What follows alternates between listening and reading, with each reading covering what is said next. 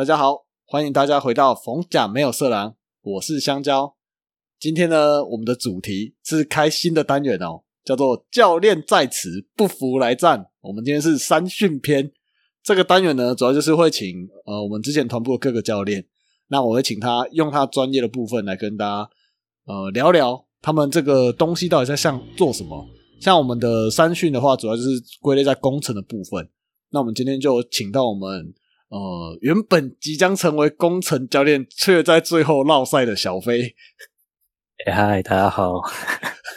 这个故事很长，我记得之前好像稍微聊到，有兴趣的大家可以回去听一下。没关系啊，不用听了。好，我们第二位，我就是教练庄神。哎，大家好，庄神，你是什么教练啊？啊，我是野外求生教练。哎呦，这个听起来很厉害哦。所以你的专长专长是看到什么植物就说这个可以吃吗？呃，正正常来讲，我的专长的确是这样，但但是他专业好像跟露营教练有重复到了。哦，了解，好了，下次我们再请你来上这个单元啊。好，那我们第三位被美女教练虐了几百遍的一路，大家好，我是一路，我是来拉赛的。你那时候是有考什么教练啊？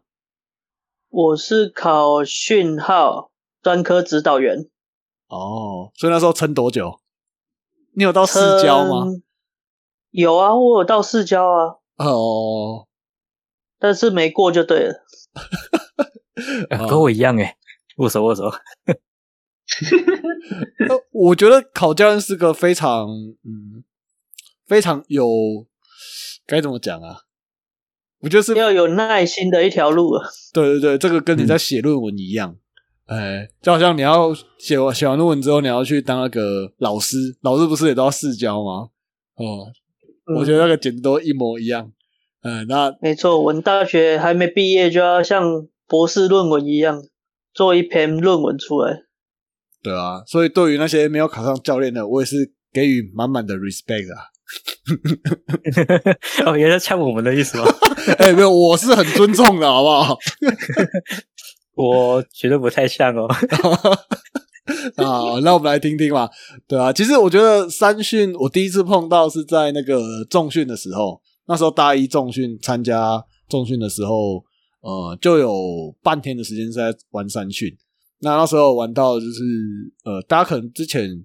小时候可能有玩过啊，我们那时候玩过什么单手突击吊桥、双手突击吊桥以及垂降的部分，对啊，那我们就是想问小飞，就是为什么要有三训啊？那它算是工程的一部分吗？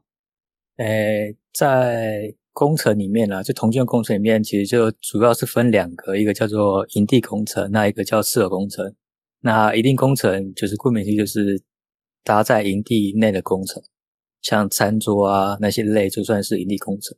那次楼工程的话，就是有包含那个桥啊、瞭望台啊、那些运输车、运输工具，或是避难小屋，这些都算在次合工程的范围里面。哦，那我们避避难小屋算哦？呃，对对对，避难小屋也算是一个次合工程的一部分。雨衣帐那个那个算避难小屋吗？这我不知道哎，这可这都是露营教练在教哎。哦，对对，是露营教练在教，没错啊。只是我突然想起来，因为。那个就是雨衣帐，好像也算是一种避难小屋子。我记得你们好像拓荒的时候有搭过哦。有，应该也算是一种避难小屋。哦，了解了解。不过他们好像比较归类，像是有点像帐篷的感觉吧。嗯。啊，然后我们团部有另外把次合工程的其中一部分拉出来，就是比较先先进的方式啊。那我们把它拉拉出来叫三训工程这样。那就是次合工程，就是在。统计里面就是有侦查跟探索的意思啊，就在野外要逢山开路、遇水搭桥，那就是会利用自然物跟绳结的的运用，然后去解决我们遇到的地形或是需求的时候，会对应答应某搭出某些工程这样。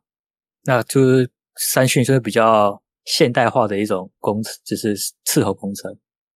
哦，你们用的绳结是不是都比较难啊？因为我印象中，你们用神解跟那个那时候神工教练在教的，就是不太一样。应应该说不是比较难，是比较不一样跟不常见。那有蛮多种就是会在晋级的时候才会学到的绳结。那像我们半扣跟全扣，就是在三训当中蛮重要的一种其中一个绳结。那其他的可能还有像是八字的那种神环啊，或是愚人节、双愚人节、平节，然后水节。那水节主要是应用在另外一个扁带上面的。哦哦哦，扁扁带，我印象中扁带是那种平的嘛，对不对？对，平的。嗯，那还有其他像是方向节。那其实童军有用过方向节，但是我们通常不是用方向节啊，我们通常会用工程蝴蝶结。哦，对。那工程蝴蝶结比较容易就是锁死这样子，那方向节就是你用完了还可以很容易拆拆卸下来这样。嗯，就有点类似活结的概念啊，对不对？对对对。那像三星的绳结比较特别的是，它所有的绳子跟一般绳结就是比较不会压，就不会压绳，然后会比较顺着绳子去方向去打，就是减少它在结发生破损的这种状况发生。所所以你你那时候有搭过哪几种啊？就是哪几种的三训工程？呃，垂降跟单索突击吊桥。哎，那那我那我蛮好奇的，就是。假设我我在山的一边要到另外一边，那我知道我要搭一个吊单手突击吊桥，那我要怎么搭？我把绳子丢过去吗？还是不是啊？就诶，通常会有会先评估，就是说如果呃可以用单手突击吊桥方式的话，那我们才会去做。那我们会有一个人就是准备到绳子，就是想办法射过去到对岸，然后把这东西搭起来。哦，所以就是还是这样了，还是要有一个人，就是拿着绳子或是拿着工具过去就对了。对，就就通常可能会比较比较会攀岩的，像是攀装绳之类的，这种人就可以让他先去前面，就是先固定起来这样。哦，对，没有错，对，就是能力越大，责任越大。对，这种危险任务交给你就好了。没错，没错。那你觉得三训为嗯为什么会有特地？把三训规规划出来啊！特别把三训规划出来，我觉得一部分是因为它安全性值需要比较高，然后还有一部分这算是比较现代一点的方式。因为在以前，就是排在背单包是以前比较老统一时代的时候，这东西是还没有出现的。那像我们，因为以前的话可能就是。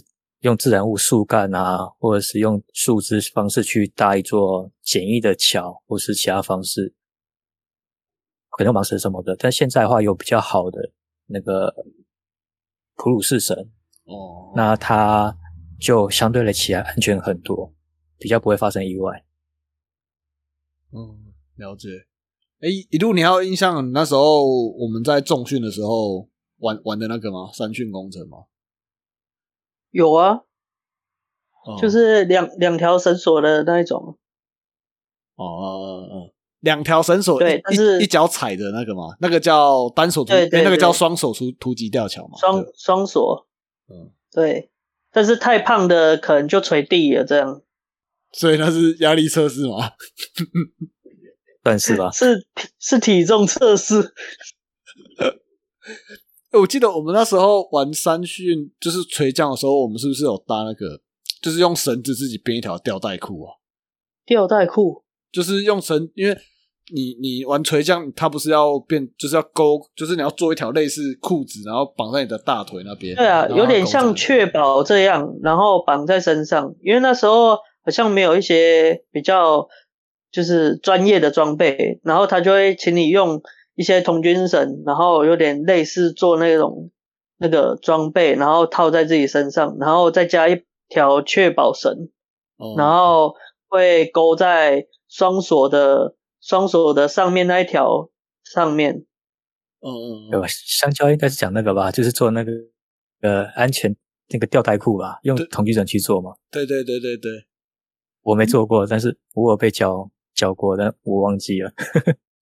我那时候我印象很深呢，嗯，因因为因为他他在做那那个就是安全的那个到底要怎么称呼他？应该也算就是安全的 安全的吊带裤。好，反正这就是安全吊带裤。为什么印象很深？因为那个学长帮我勒的超紧的、欸，要求，卡到你的龙有师傅皮然后那个 对，可能有点卡蛋的感觉，所以印象超深的。而且他提起来的时候，你就有点被提起来的感觉，哦有哪里被提起来？下面下面就是他会故意拉你，你知道吗？我忘记是谁了，我都坐一坐，然后他就故意一直拉一直拉，我说哎哎听一听，非常的一定摸松快一定是我，师傅吧？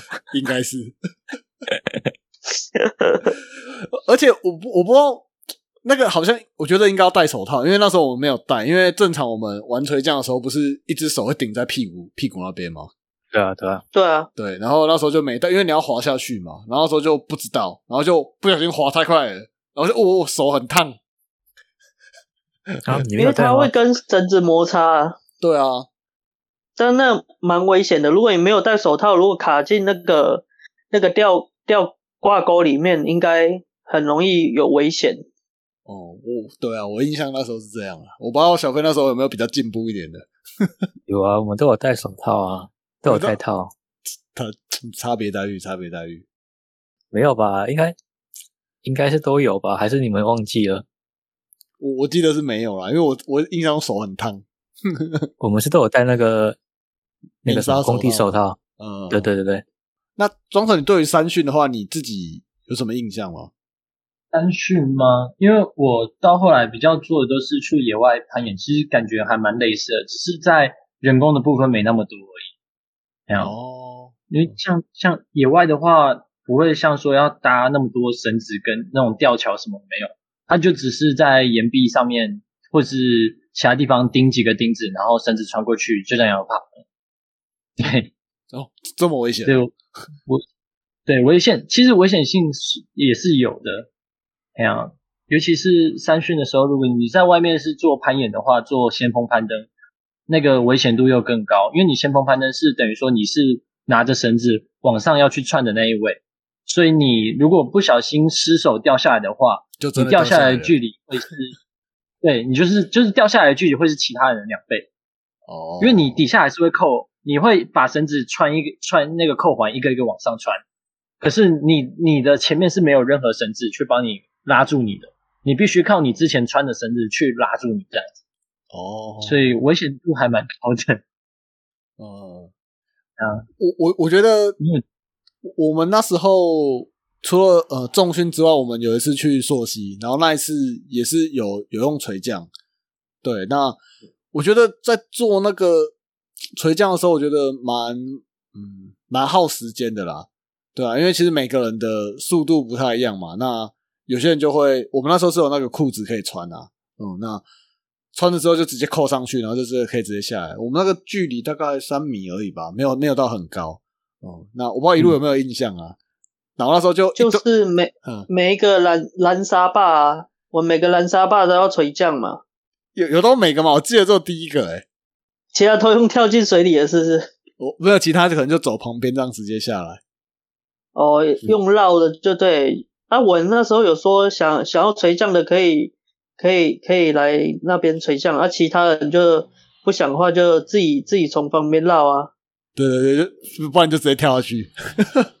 他们很多人跳哦，哦，对啊，我我觉得其实垂那时候我们在做垂降，我觉得在搭的时候会蛮需要一点时间，因为在野外的时候你要呃找东西绑嘛，那你一定要是要找个坚固的东西啊，那随便绑个树枝就要断掉了。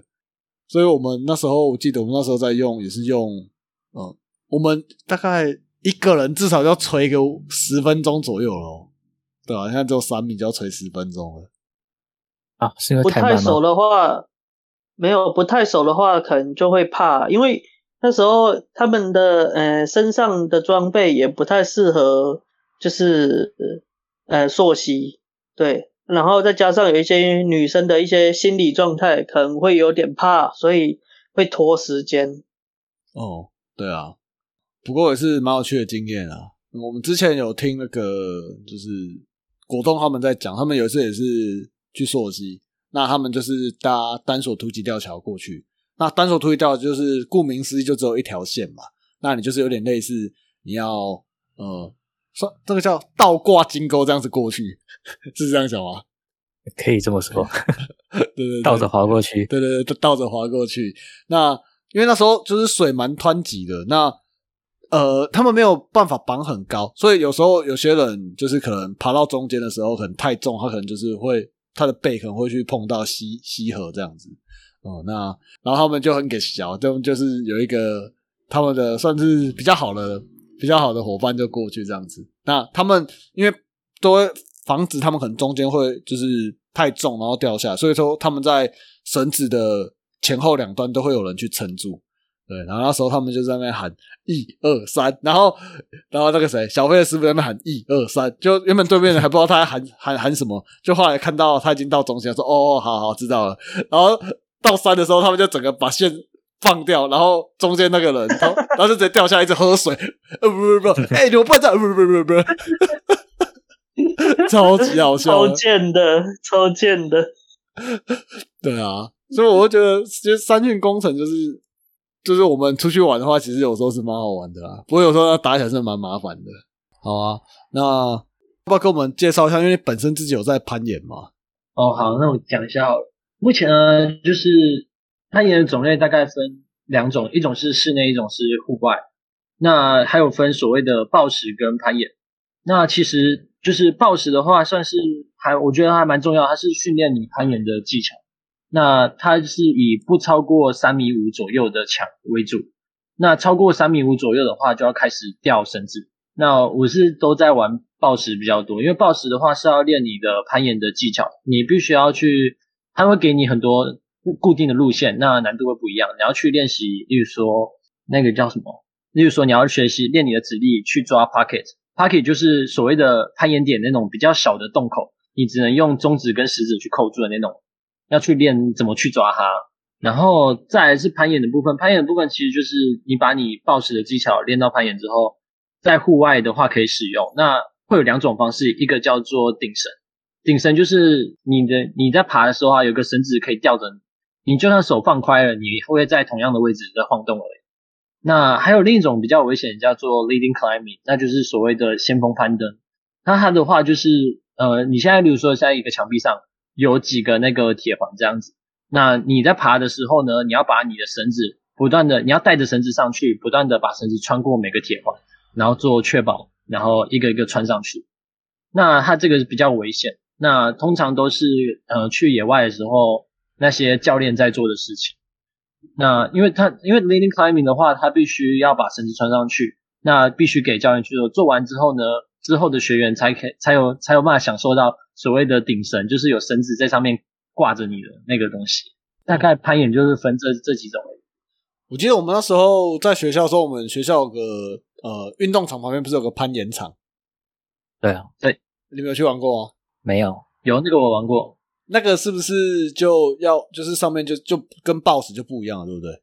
不一样，它那个已经超过三米五，它必须要挂绳子，不然危掉下来的危险性太高。一般的室内暴食场地，你它的地板呢，全部都是很大的那个海绵垫软垫，那目的就是在你掉下来的时候不会受太严重的伤害。可是你一旦超过三米三米五之后，你就不再只是只有单纯的你掉下来可能会摔伤什么，你有些那个就是说你三米五过后你掉下来的时候有些震荡是你没法吸收，你可能会造成轻微脑震荡，那就会有一定的风险在。因为我觉得三米五其实也不低耶，如果你真的爬到最上面不小心掉下来的话，对，但就它就是一个极限值是三米五这样子。那我蛮好奇的，你们比如说爬到最上面，那之后你们怎么下来？直接跳下来吗？还是慢慢一样爬下来？呃，都是爬下来。就呃，攀岩的话，因为我们室内攀岩馆呢，它会有很多条路线，那每一条路线的那个石头都不一样，可是他们都在同一面墙，所以我们在这一条路线爬到顶之后，我们下来的话是所有的点都可以踩，那你就可以踩可能隔壁简单路线或是比较好抓的、比较好踩的石头点，慢慢下来这样子。哦，就是下来就比较不会规定就对了，就是你下来就好，就就没有规。对对对，有的比较好一点的那个攀岩馆啊。他们还会设计一个一颗石头是有个向下的符号，它那个就是不属于任何路线，但就是给你下来的时候可以抓着它。我之前听别人讲说，其实攀岩它主要不是靠手的力量，是靠脚的力量，是吗？没错，的确是这样。因为像一般新手去报石场，就是室内攀岩馆爬，你可能爬个三十分钟就不行了，原因是出在你不懂得用脚去点你的高度，你是不断的用手去拉高你的高度，那你从头到尾只有手在出力。那对你这样子就是一下子就把你手的力量耗尽了，你根本就是没办法再继续爬。那所以真正的的部分是只有支撑，是不是？比较像是猴子的概念。猴子的话，他们就是先不会把手 always 弯曲这样。先挂在嗯那边的意思，然后用脚往上，是不是？没错，就是这样。就是简单的讲法是这样，没错。我一路学会了。嗯，不是有没有兴不趣学会，是我是我仓库每天都要爬，所以我觉得很像，哎呦，就是学以致用哎、因为我没有我没有楼梯这个东西，然后仓库的架子有两层有三层，所以我们都是这样上上下下。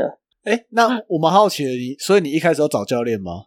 有我的第一，我第一次去是去去报时的时候是有找教练，第一次去，可是之后就没有了。所以第一次找教练，他是跟你讲解基本知识吗？还是说，对，就是会他就会跟你说，呃，攀岩馆的基本知识，例如说什么姿势你不可以做，然后会告诉你说它的标签跟石头点是什么意思，你要你的路线要怎么看，它的起点跟终点，因为像攀岩的话，那个室内报时它有起点跟终点的那个位置，它都有固定，那他会跟你说是双手在同一个点，或是左手右手不同的点，你要抓不同的点，他们会有这方面的规定。那哦这这个也会影响到攀岩的难度。哦，那他有固定的装备吗？有说鞋子有限定说一定要用他们攀岩的鞋子吗？呃，建一律建议，我的一律建议是都要穿那个攀岩鞋。它就是除了攀岩鞋，它的鞋底是硬的，它最除了保护你的脚不会磨到之外呢，它也是在那种比较小的石头点上，你脚只要插进去了，它就是另一个延伸出来的平台。哦，所以去那边，嗯假设我去室内攀岩场，他那边可以租吗？可以，哦所有的室内攀岩场都可以租鞋。那攀岩营的装备也就只要攀岩鞋就够了。哦，就跟打保龄球一样，就对了。去那边他就有鞋子可以租给你了。对，鞋子就好了。这样是还有其他的装备啊，像我们的话会带那个止滑胶布，就是类似它是一个胶带缠在手指上，让你就是可以不会那么滑，然后同时保护你的手不会在攀岩的时候你可能掉下去，手指直接磨到破皮。然后还有防滑的滑石那个止滑粉，那比较高阶一点的人会买一个那个粉袋，它就是一个扣在腰上的一个小袋子，里面是放那个止滑粉这样子。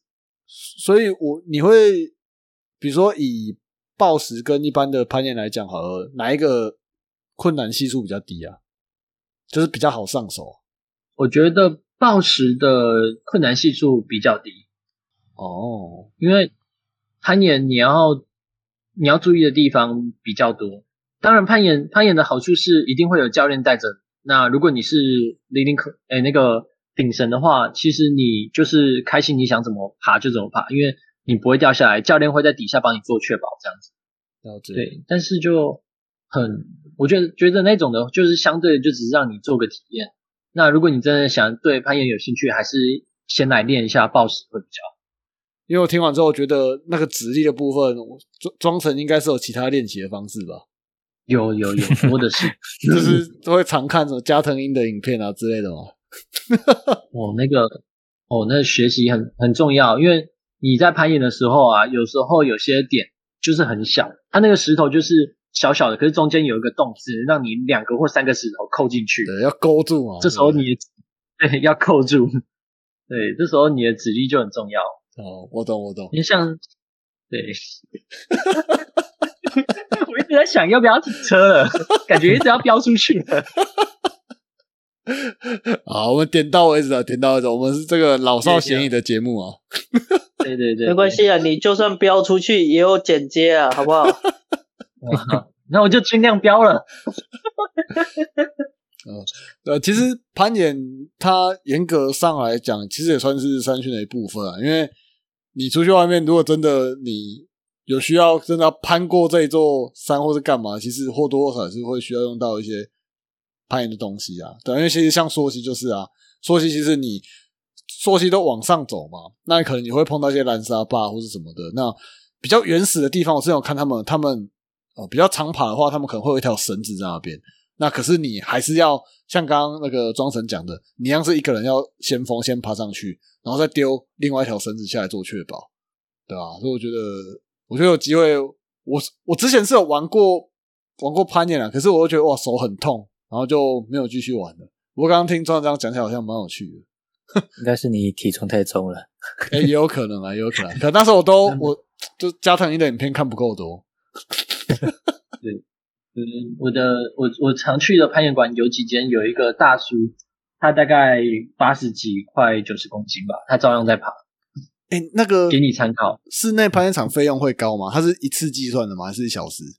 我想，呃，看每一家，但是便宜的话大概就一次两百五，哦，也还好。然后加像像我觉得最便宜的就两百五一次，然后加租鞋子五十块，三百块就这样。啊，它是以次数为主，所以你可能早上开馆十一点，你可以一路玩到晚上十点，那一次有说就不限时间，是不是？不限时间就那一天了，那一天这样子。哇，这么爽哦！你也要有体力啊。这种感觉就像桌游店一样。对，概念是这样子，没错。哦，对，要跟各位说，就是如果说你一直在想，就是找那种身材比较好的人啊，真的很推荐去攀岩馆，因为基本上喜欢攀岩的人，不管男生跟女生，他们身材都有一定的素质，不会太差。哎呦，一路有没有兴趣？揪团的，揪团的，揪团是蹲在旁边看的意思哦。我们就付个两百五进去，拿饮料进去坐嘛。那我会记得拿个板凳进去坐。一路现在是不是可以这样子的吗？他 立马关麦了。是是也可以啦，看看吧，看看又没办法，对不对？对吧？眼睛长在我身上，那你是自己走进去的，哎，所以去攀岩的女生会多吗？多很多哦。通常通常比例都接近五五，哦，男女比例哦，都接近明天啊，明天就去。对，有时候还会更多，像因为因为我这边就有很多朋友，那男生来的比例可能就来两个男生，可是女生会来四五个，哦所以就是去攀岩馆看其他人，他们也差不多是这样。女生好像对这种运动也蛮有兴趣。好了，就是明天了，好不好？走了。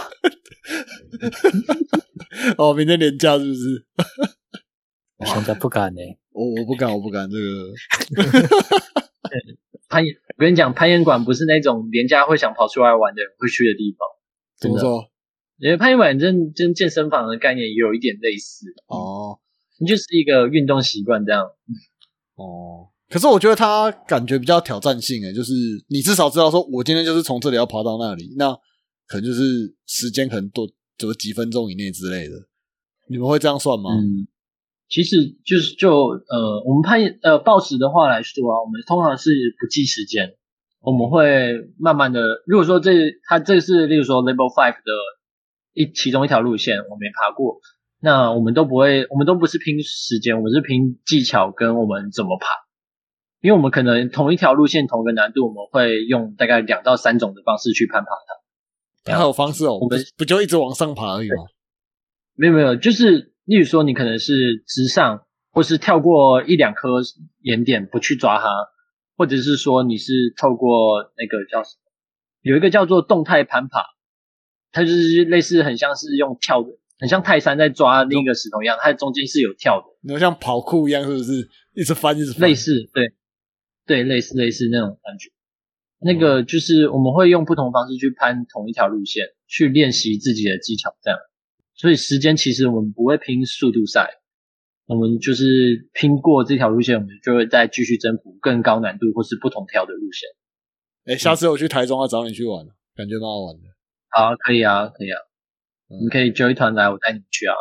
好好，我再跟你路约啦，好吧，一路。我可能爬不上去了，我的手没办法支支撑我的体重了。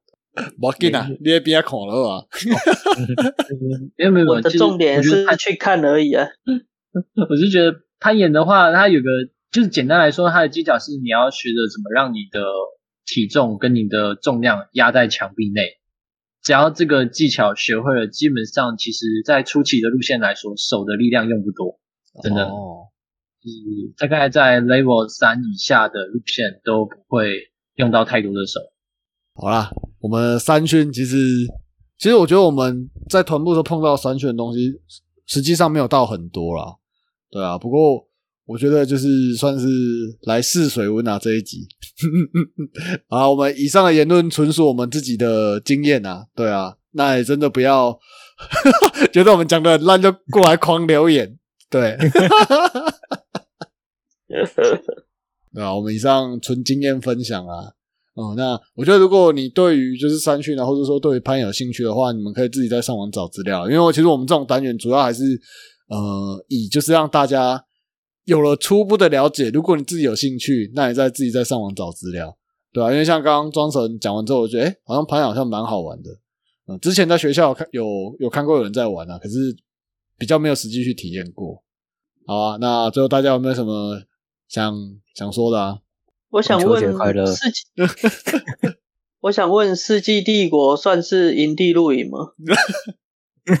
呃，营地工程啊，讲错了都有。